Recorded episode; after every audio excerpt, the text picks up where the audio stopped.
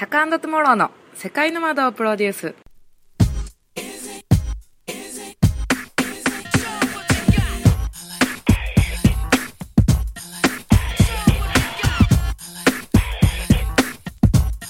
こんにちはナビゲーターの鎌田真美です。世界の窓をプロデュース。今週もタカさんともさんよろしくお願いします。よろしくお願いします。えーもう今年2014年が残り2ヶ月ちょっとになりましたが、はいなってきてますが、はい。どうですか？今年もうあと2ヶ月になり、早いね。早いっすね。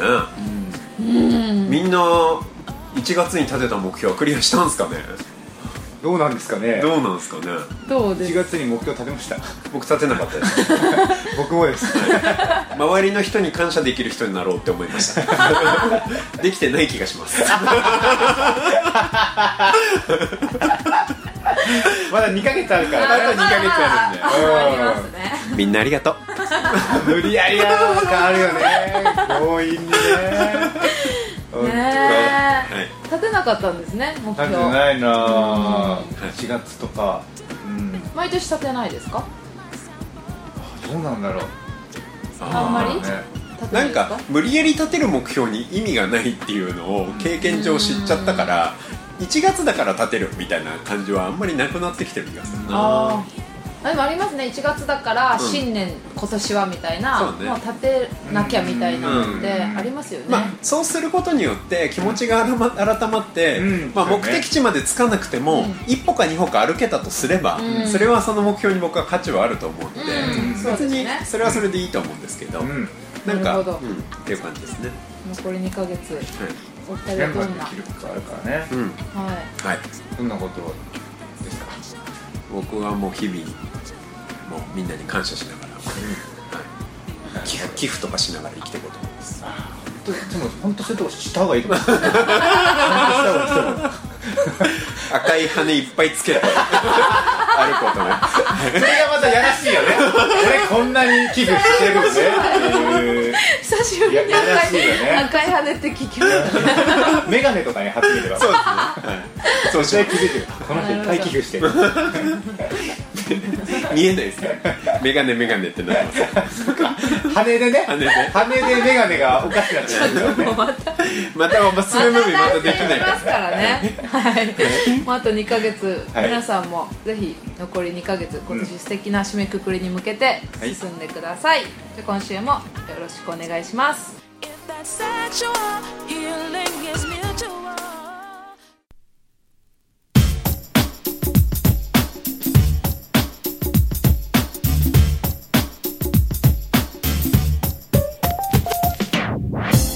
カさんの世界の窓体験記。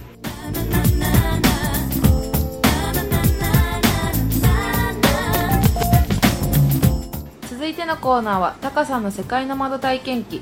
このコーナーでは世界20カ国以上を旅しているタカさんの旅のディープなお話を聞いていきたいと思います。では今週もよろしくお願いします。よろしくお願いします。えー、秋ます。ね、はい。真っ只中ですけども、まあなんかいろいろはい。先週もうん旅の話を聞いたりうん。したんですけど、うん。なんか今季節いいじゃないですか。いい。もう気持ちいいいい。ですよ最ね高。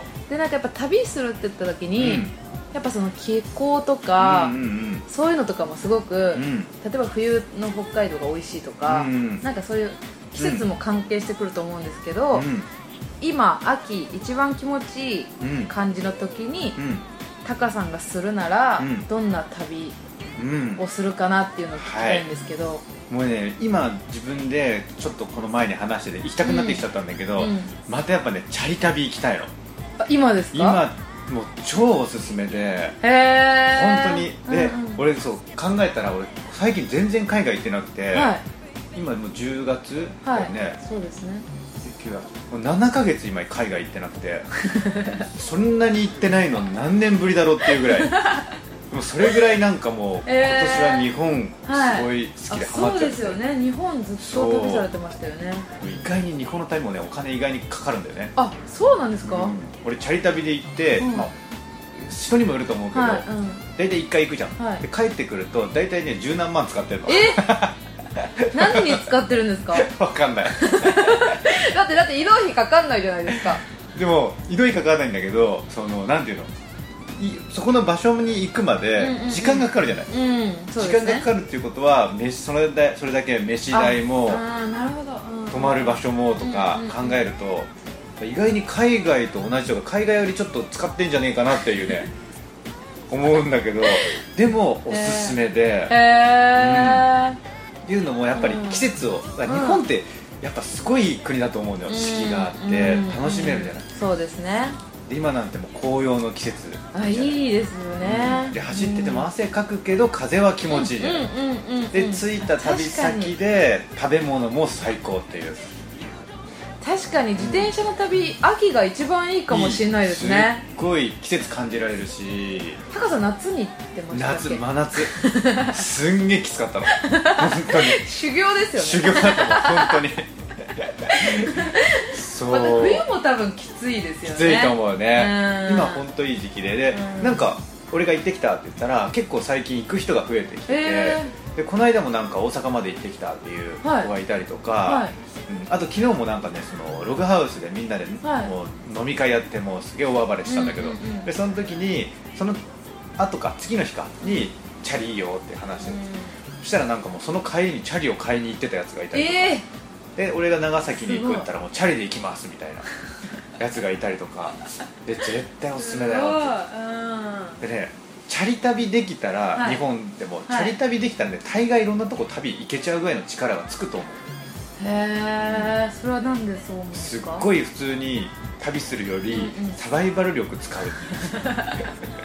大変だもん。ええ一つ一つ、うん、ねその普通の公公共の交通乗んないじゃない、うん。だから自分の体力が持つ限りだしそうですね。どこまで行ってどこら辺で止まるとか。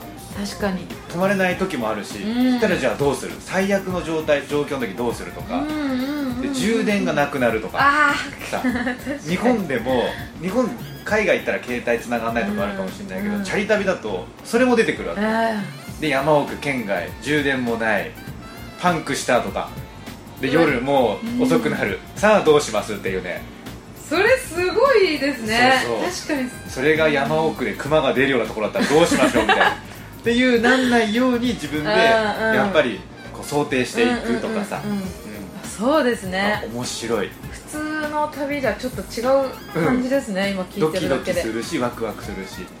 だからこそ向こうで出会った同じようにチャリ旅してるやつと出会うともう一瞬で意気投合して飲んで、へえうん面白そう。昔からの仲間みたいにもうちょっと泣きそうになるみたいな、えマジ最高みたいなね、ー、えー、ちょっと私も行ってこようかな。いやぜひぜひ補助輪つけて行ってきた方がいいと思います。おすすめです今行くならもう今がそろそろかなっていうことなんでぜひぜひね。いいと思います。はい。皆さんもぜひはいおすすめです、ではまた来週もタカさんよろしくお願いします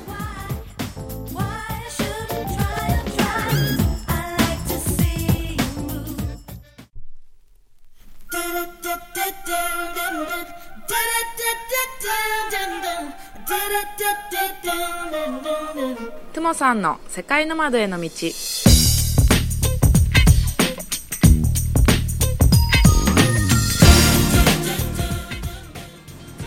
続いてのコーナーは「トモさんの世界の窓への道」このコーナーではトモさんに世界の窓になるための秘訣を聞いていきたいと思います。では今週もよろしくお願いします。よろしくお願いしますえー今週はちょっと聞いていきたいことがあるんですけども、はい。まあ、世界の窓への道ということで、はい。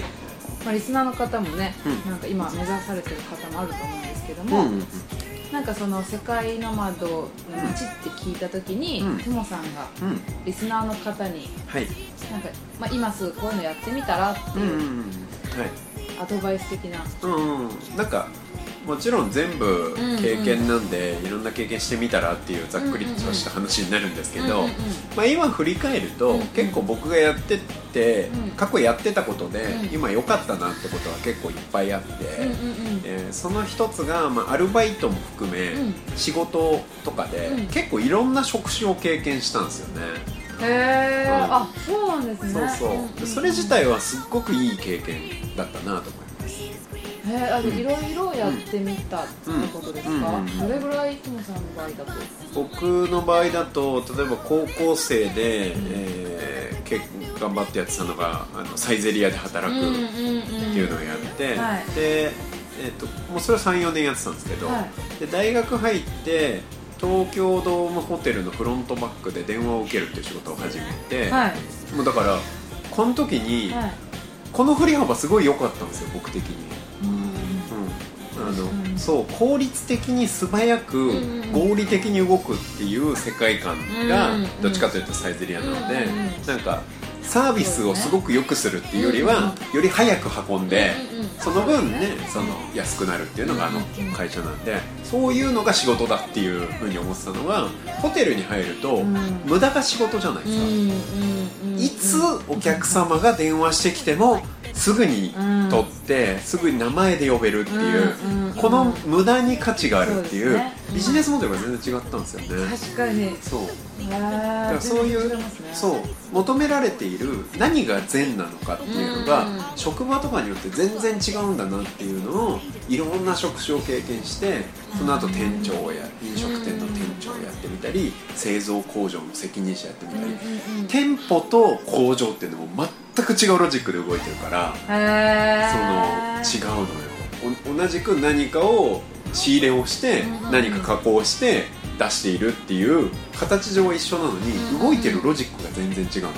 へえ面白い。そう。っていうのがあったりとか、まあ、品質管理っていう視点が入ってくるとかいろんな違いがあって。でその後保険のオペレーターをやったんだけど、保険のオペレーターもまたね絶対に間違った案内をしちゃいけないわけ、なんだけど専門用語を使って説明したらお客さんは絶対分かんないわけ、だからこれをいかに間違いじゃないけど分かりやすい表現ができるかっていうところをずっとやっていくでもしも注文あ注文というかねその説明の時にこういうふうに言って、えっと、こういう保証ついてますからとか言って契約して10年間払った後に、うんその人がその疾病で入院とかになってでえあの保険の申請してきて「いやそれ対象になってないんですけど」みたいな「えいやそれはしてますから」って言ったら10年前の僕の通話が聞かれて、うん。そのか説明をしてしまっているかどうかを検証するわけええっていう世界。なのはい。全部録音されてるからね、はい。うん。っていう世界。はい。の中でどういうふうに会話できるか。でお客さんはもう分かんない。面倒くさい。うん。分かりづらいものをね。しょ。とかっていう、こう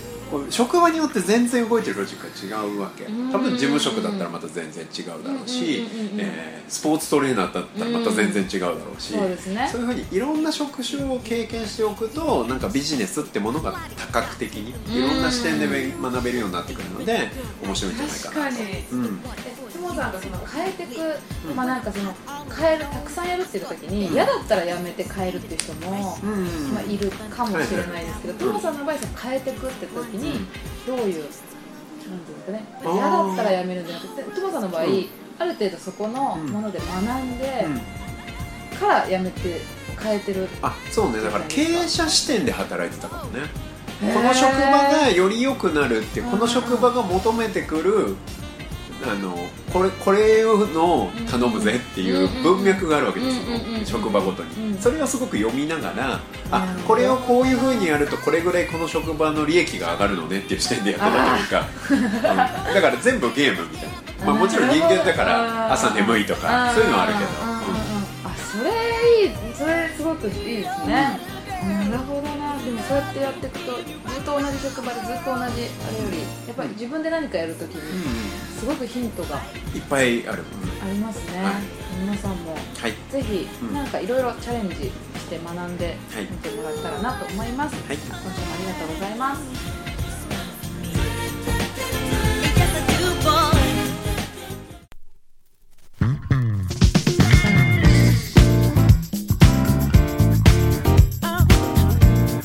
無責任な人生相談コーナ You're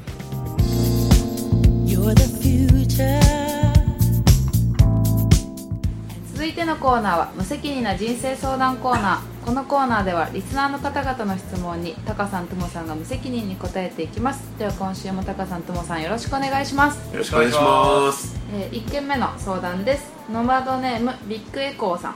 タカさんともさんこんにちは。こんにちは。えーポッドキャストを聞いていて、えー感じることがあるんですけどもお二人のお話を聞いていたら、えーそのお話の風景が頭に浮かびます。ううんんそういった話し方伝え方をするのに意識していることはありますか？うーん。というはい。質問ですが。はい。なるほど。でもこれ私すごく私自身もうん。あの言われあの何ですかたポッドキャスト聞いてて、ううん。ん友達もね何人かその話を聞かれたことがあって、うん。なんかふお二人が意識してることってあるの？ってうーん変えるんだ。はい。へえへなんで僕らにはそれを聞かないんですかね？だって もみちゃんに聞くんですだって無責任に答え結局そういうこと？そういうことか。まあ、キョロさんの話はまあ大概嘘じゃないですか。まあ1年近くやってきましたけど、はい。うん、そうですね。すごいなと思うのよ。ありもない話をよく相手にイメージをさせてすごいあ話術だなと。ーなんかあの、うん。ダウンタウンの松本人志さんが、うん。毎週あのガキの使いはいのトークで、えー毎週毎週話せって言われてもそんなに毎週毎週ネタなんてあるわけないっていうので、編み出したのが大嘘をつくっていう芸風らしくて、それを踏襲させていただいて。はああなるほどね この1年。うんいここまでやっと。はい。びっくりだよね。今までのが全部。全部。実施してきた人もいるのに。全部嘘だったの全部嘘っていう。あなるほどね。あ、はい。うん。それが秘訣と。それが秘訣ですね。確かに。質問違ったんじゃなかったっけ？違います違いネタますよ。ネタの話になったんですよ。あの、まあ、聞いてて音声だけじゃないですか、はいはい。ね、そそれを聞いててうん。聞いてる人が風景浮かぶって、うん。なんかすごく、ね、伝えてることと伝わってることがちゃんと一致してる状態だと思うんですけど、なんか一番驚かれた驚いてたのが、うん。あのおすすめムービーとかは特にそうで、うん。うんそのおすすめムービーで話してるのを聞いて、うん。映画を見たら、うん。全くそのまあそれはそうなんですけど、うん。でもなんかそういうのがやっぱ苦手な人もうん。多い、その2人が何か伝えるときに意識してるこ伝えようと思って喋ってますね。なるほど。うん。いやいや超真面目にそうですよ。あ超真面目に伝えようと思って喋ってます。うとうん。ん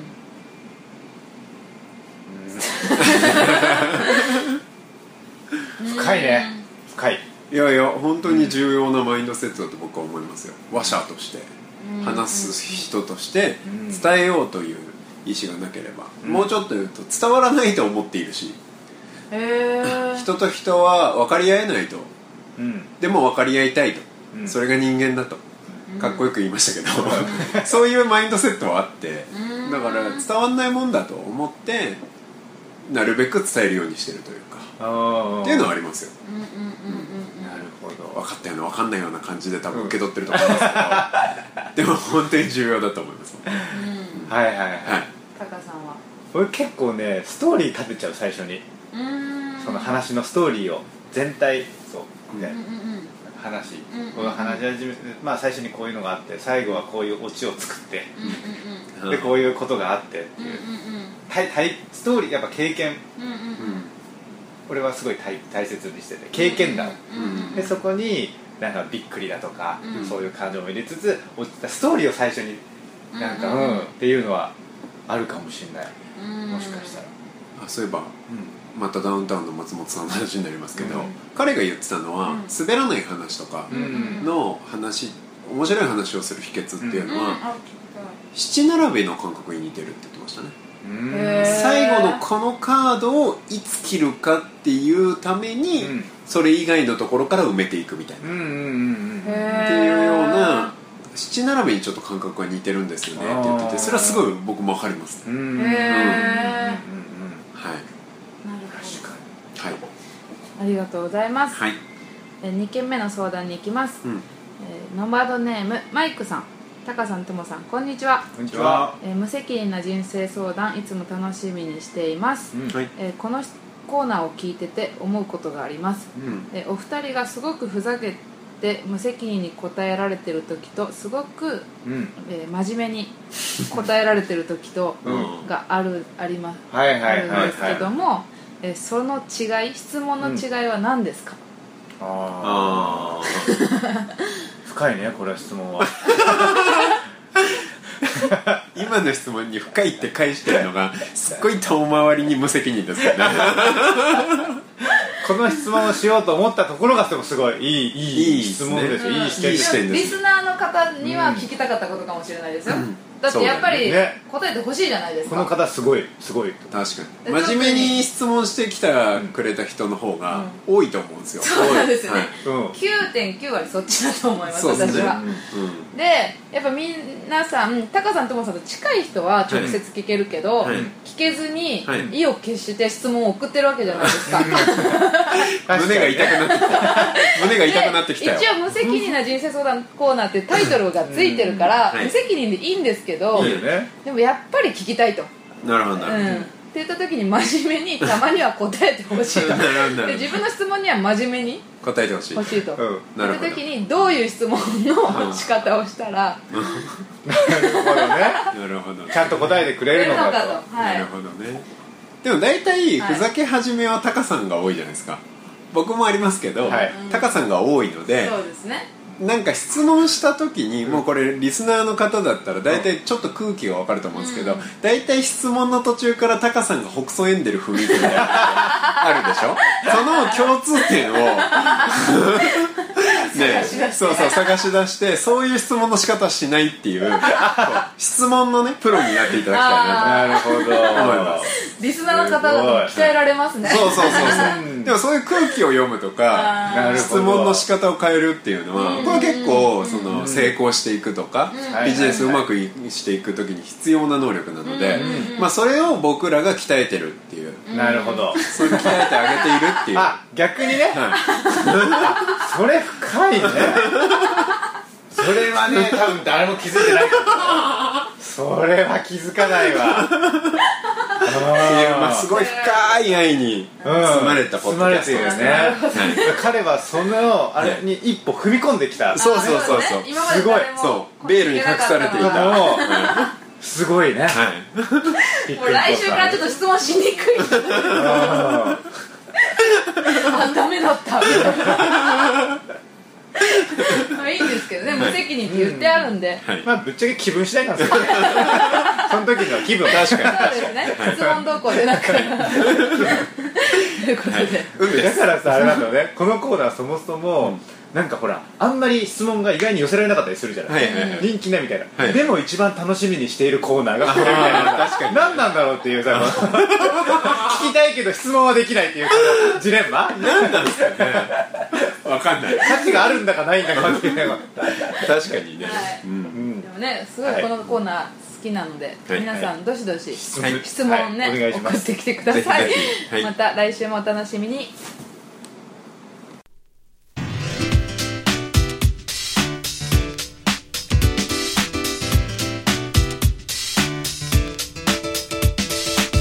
おすすめムービー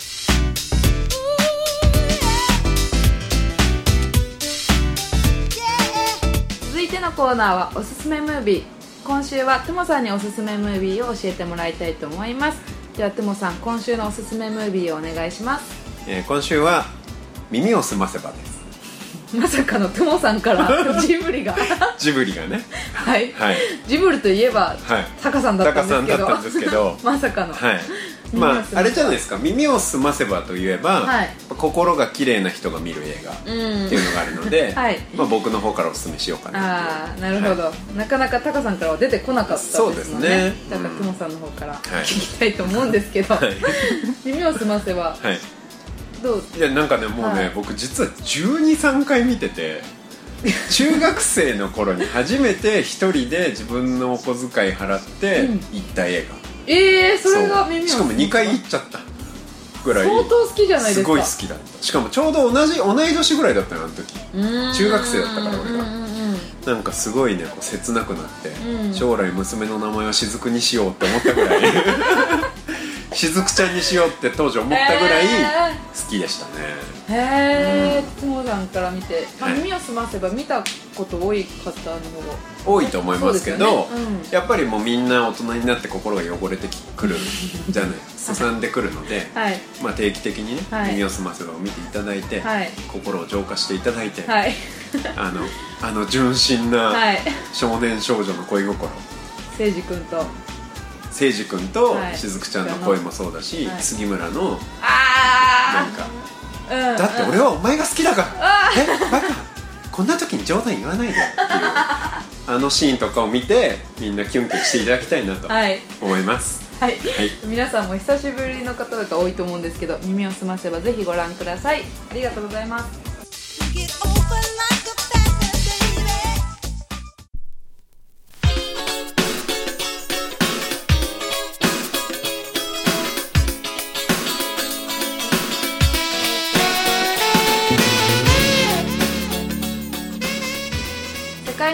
ロデュース今週もいかがだったでしょうか、えーなんかもう結構12か月前ぐらいにポッドキャストで、うん。あのトモさんがはい。結婚記念日に熱海でしたっけ？はい。の方でなんかすごい素敵なホテルをトリーノっていう話を、はいはい。まあ、リスナーの方もね覚えてらっしゃると思うんですけど、うん。実際行かれたせえいつでしたっけ？えっと先月ですね。先月。9月の中旬にその話聞いてなかったので、ね。ぜひ聞きたいなと、なるほど。うん。どうでした？あの熱海に一泊して花火を見て、うんうんうん。で2泊目がまあだから1泊目はオーシャンビュー熱海のねえホテルを取って泊まったんですけど、はい。で2泊目が、えっと伊東まで住ん。だ4駅ぐらい行って。伊東まで行って、はい。伊東の星野リゾート。結構まあそんなこと言ってもいいお値段するんでしょっていうお値段なんですよ、ももう一泊するだけでえそんなもんなんですなかなかの金額ですねみたいな。え